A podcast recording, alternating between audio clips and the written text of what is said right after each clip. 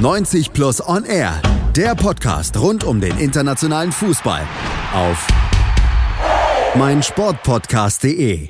Herzlich willkommen auf meinsportpodcast.de zum Transfer Talk Nummer 6 von 90 Plus On Air, eurem Sommerformat, wo wir euch regelmäßig den Überblick geben über den Transfermarkt, was ist in den letzten Tagen so passiert.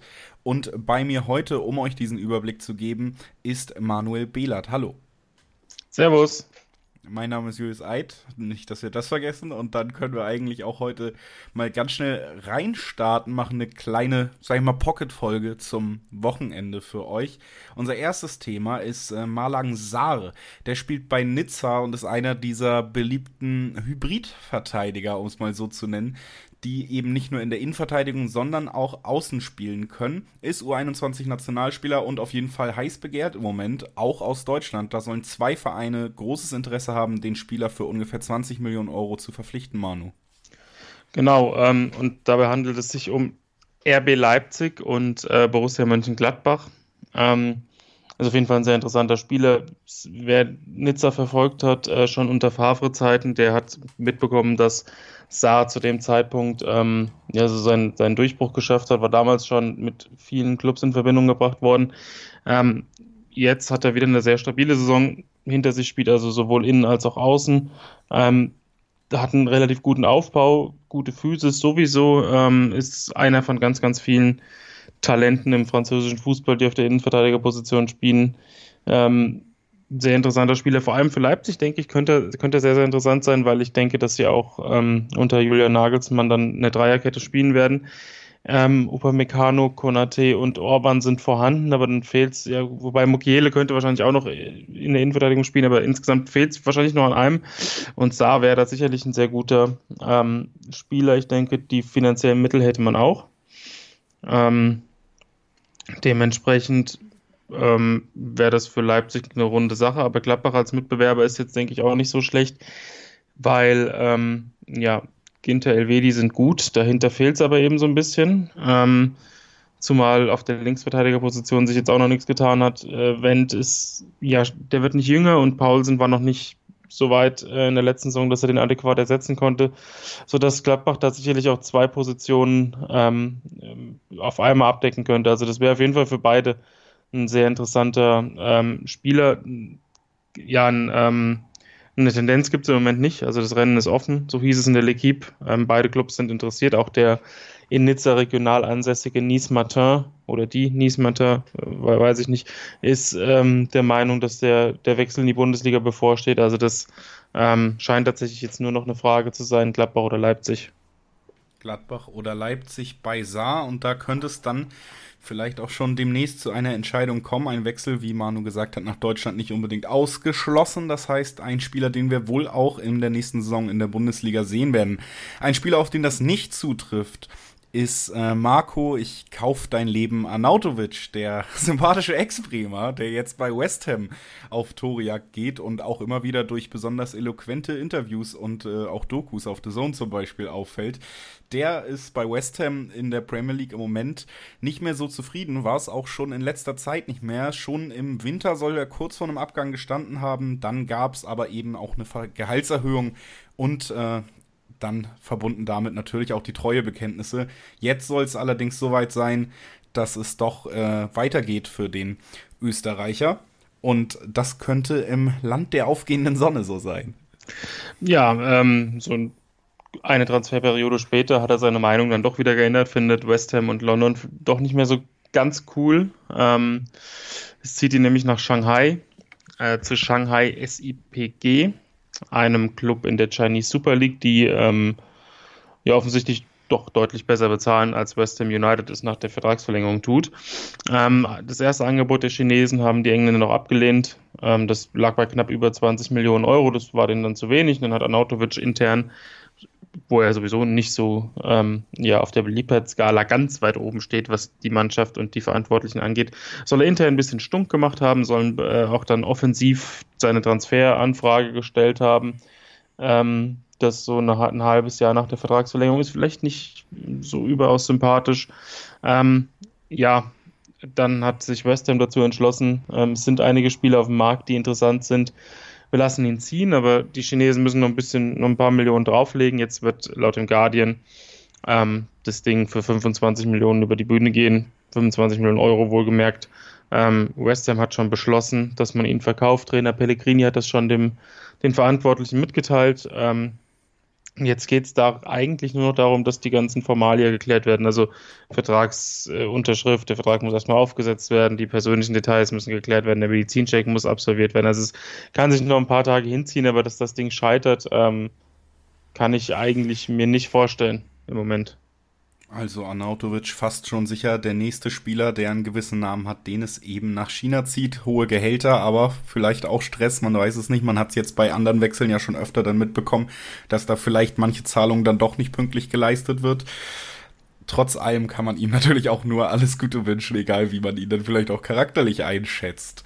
Ähm, wir kommen dann direkt weiter zu Thema 3 und das ist äh, Samaseku, ein Mittelfeldspieler von RB Salzburg, im Moment gerade noch beim Afrika Cup im Einsatz und es gilt als sehr unwahrscheinlich, dass er überhaupt nochmal in Österreich aufkreuzt. Es soll mehrere, auch namhafte Interessenten geben. Das ist gerade in der letzten Woche dann auch lauter geworden. Ähm, Überraschenderweise fast geht es aber nicht um Leipzig bei diesen Interessenten, also der Verein im Osten Deutschlands, der natürlich überhaupt nichts mit den Salzburgern zu tun hat, der steht diesmal nicht in der Pole Position bei einem Spieler von RB Salzburg, Manu. Ja, und das ging, wenn man dem Medienbericht von Radio Monte Carlo und Mohamed Bouhafsi, dem Chefreporter, ähm, der in Frankreich, ja, was diese Fußballgeschichten angeht, eine Ikone ist. Also der ist unglaublich gut informiert, ähm, hat sehr, sehr viele gute Kontakte. Also wenn man dem glaubt, hat tatsächlich Diadier Samaseku selbst ähm, einen Wechsel nach Leipzig ausgeschlossen. Ähm, was ich auch nachvollziehen kann, das Mittelfeld da, auch wenn sie offensichtlich noch Mittelfeldspieler suchen, ist schon recht voll, wenn mal alle fit sind. Ähm, Samaseku selbst ist ein sehr dynamischer Spieler, also quasi so ein Spielertyp, wie in Salzburg in den letzten äh, Jahren häufiger hervorgebracht hat, wenn ich da an Haidara oder auch an Cater denke. Ähm, ist ja sehr laufstark, offensiv orientiert, kann auf der 6 oder auf den Halbpositionen spielen, ähm, ist taktisch sehr klug ausgebildet, was jetzt auch an der Salzburger Ausrichtung liegt. Also die sind ja sowieso dafür bekannt, in den letzten Jahren taktisch sehr große Fortschritte gemacht zu haben. Ähm, jetzt nach dem Abgang von Trainer Marco Rose ist es äh, so, dass der ein oder andere Top-Spieler dann auch einen Club verlässt. Also Leiner ist gegangen, ähm, Hannes Wolf ist gegangen, sind beide in die Bundesliga. Samaseko könnte es tendenziell auch in die Bundesliga ziehen. Borussia Dortmund soll interessiert sein, wobei ich ja vom, vom Spielertyp her das gar nicht so ideal finde. Also weil er, wie gesagt, nicht so der spielmachende Typ ist, den Dortmund ja ähm, eher sucht. Also wenn man bei Dortmund was von einem Mittelfeldspieler gehört hat, dann war es Typ Gündogan oder eben Gündogan selbst aber nicht ähm, noch so ein Dauerläufer, den du überall findest. Ähm, Dortmund soll auch nicht der Top-Favorit sein, ähm, sondern den Spieler nur sehr schätzen. Die, die AS Monaco hat da die Nase vorn, ähm, hat schon Gespräche begonnen. Heißt es in Frankreich, ähm, der Spieler wird mehr als 20 Millionen Euro kosten. Jetzt weiß man natürlich nicht, ob Dortmund da nicht irgendwie noch äh, dazwischen funkt. Ähm, ich weiß auch nicht, wie hoch das Budget von Dortmund noch ist. Ich denke, das wird davon abhängen, wer noch geht und wie viel diese Spieler einbringen. Also ich finde, für solche Spieler wie Rode, Schürle, Toljan, da, da kriegt man nichts oder nicht viel. Ähm, das wird jetzt das Budget nicht signifikant erhöhen. Ähm, dementsprechend weiß ich nicht, Dortmund, denke ich, wird da erst noch mal ein bisschen zurückhaltend sein, bis sie wissen, was sie genau noch äh, machen können. Ähm, aber ob Samaseku sich jetzt nach Monaco ähm, oder ob es ihn unbedingt nach Monaco zieht, die jetzt auch nicht in der Champions League spielen, nicht mal in der Europa League, ähm, weiß man nicht, das wird man sehen, aber wenn die Gespräche starten, dann ähm, haben sie auf jeden Fall jetzt schon mal den Bonus, dass sie die Ersten sind, dass sie ihn überzeugen können ähm, von dem ganzen Projekt, weil ich finde, dass ähm, ja, Monaco doch wieder ein Kandidat ist, der in der nächsten Saison sehr, sehr spannend sein kann, weil sie haben zwar jetzt ungefähr tatsächlich noch mehr Spieler im Kader als Borussia Dortmund. Das kann man kaum für möglich halten, aber es ist so. Da haben, wenn man alle Laien zusammennimmt, die zurückkommen, weit über 40 Spieler. Äh, da muss einiges getan werden und es ist dann auch immer schwierig für einen Spieler, sich dann direkt am Anfang der Transferphase dafür zu entscheiden. Aber ähm, ja, es ist auf jeden Fall ein sehr spannender Spieler, der, denke ich, für viele Clubs in dem Preislevel ähm, von Interesse sein muss. Also ich würde Dortmund noch nicht ganz ausschließen, auch wenn ich, wie gesagt, nicht denke, dass es der ideale Spielertyp ist.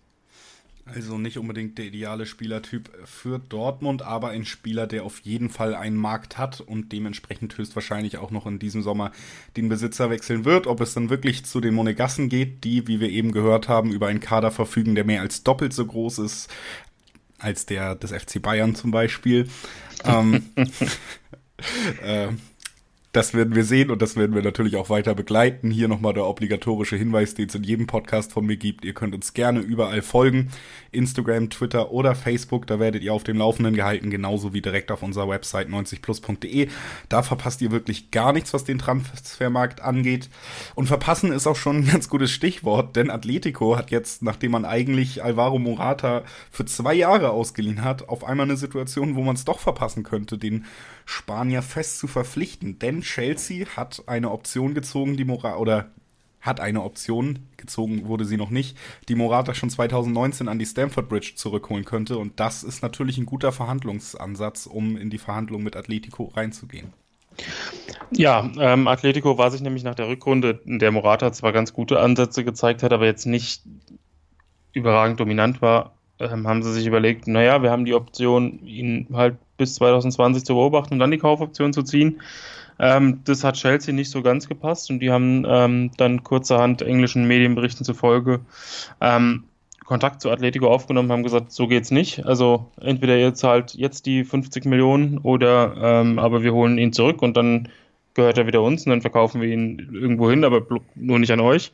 Ähm, Chelsea will wohl ein paar Einnahmen in diesem Sommer noch generieren, ähm, um einfach schon vielleicht den einen oder anderen Transfer zu tätigen und den Spieler dann, man darf ja Spieler, sie dürfen ja Spieler verpflichten, nur eben keine neuen Spieler melden. Also es ist, diese Praktik hat Atletico selbst gemacht bei ihrer eigenen Transfersperre. Sie haben Spieler verpflichtet ähm, und sie dann woanders hin verliehen.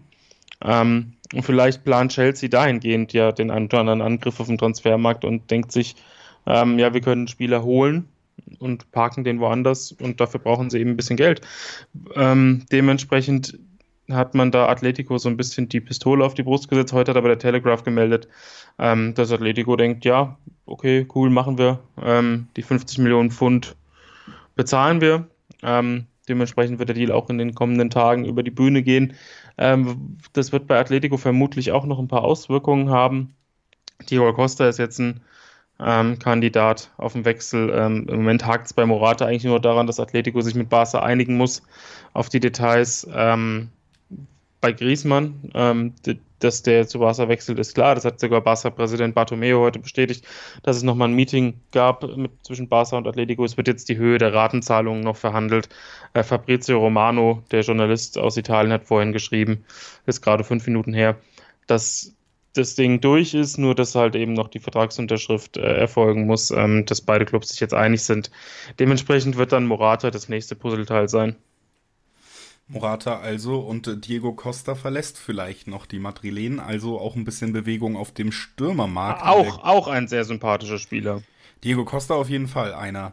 Und wir kommen eigentlich auch direkt zum nächsten sympathischen Stürmer, wenn ich so auf unser Themenblatt gucke. Das ist eines der Themen, da kann ich mal ein bisschen aus dem Nähkasten ja auch äh, plaudern, was man, wenn man, wie wir für 90 Plus auch regelmäßig News schreibt, irgendwann einfach nicht mehr sehen kann. Da gab es ein paar in der Vergangenheit.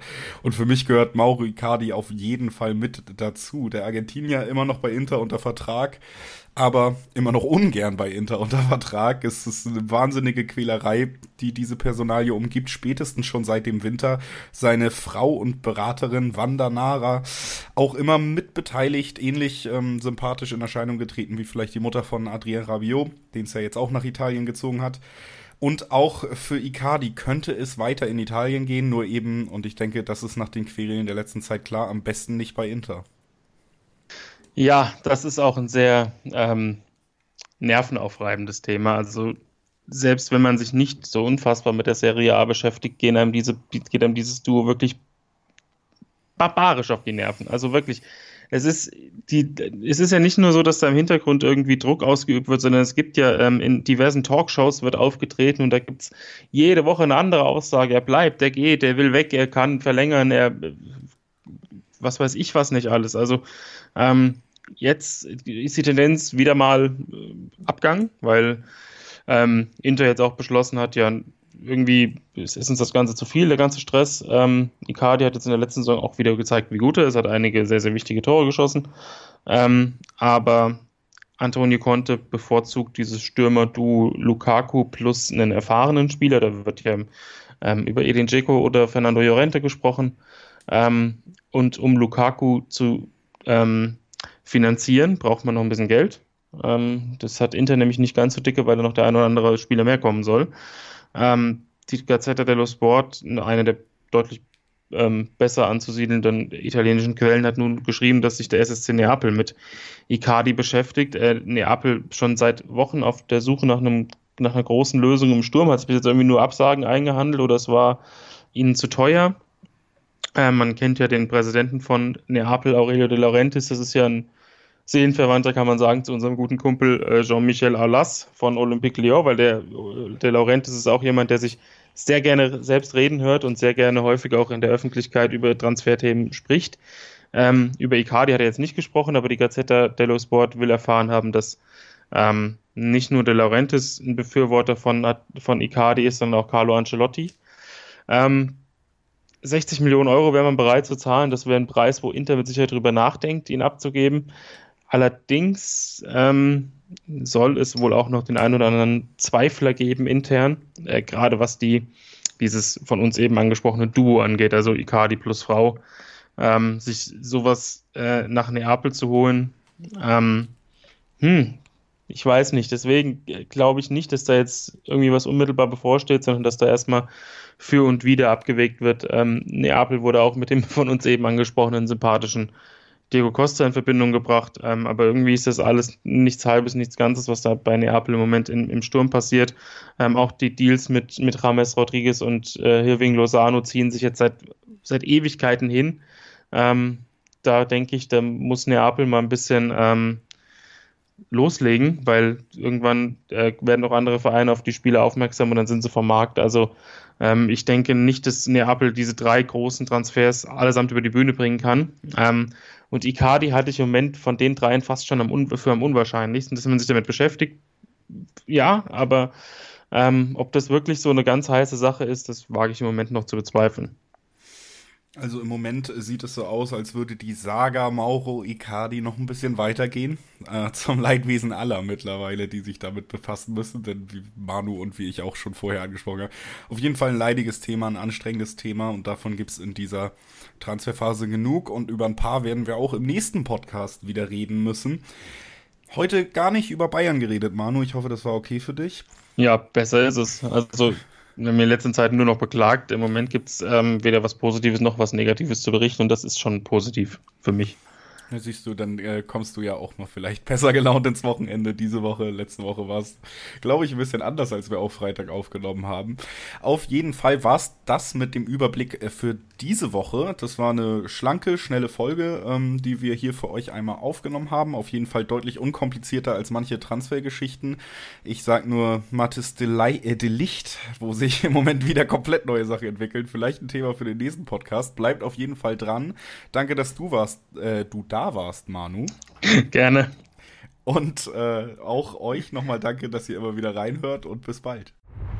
90 Plus On Air, der Podcast rund um den internationalen Fußball auf meinsportpodcast.de. Willkommen bei meinsportpodcast.de. Wir sind Podcast. Wir bieten euch die größte Auswahl an Sportpodcasts, die der deutschsprachige Raum so zu bieten hat. Über 20 Sportarten, mehr als 45 Podcast-Serien, über 9000 veröffentlichte Podcasts und über 5 Millionen Podcast-Downloads allein im Jahr 2018. Wir sind Podcast. Wir sind meinsportpodcast.de.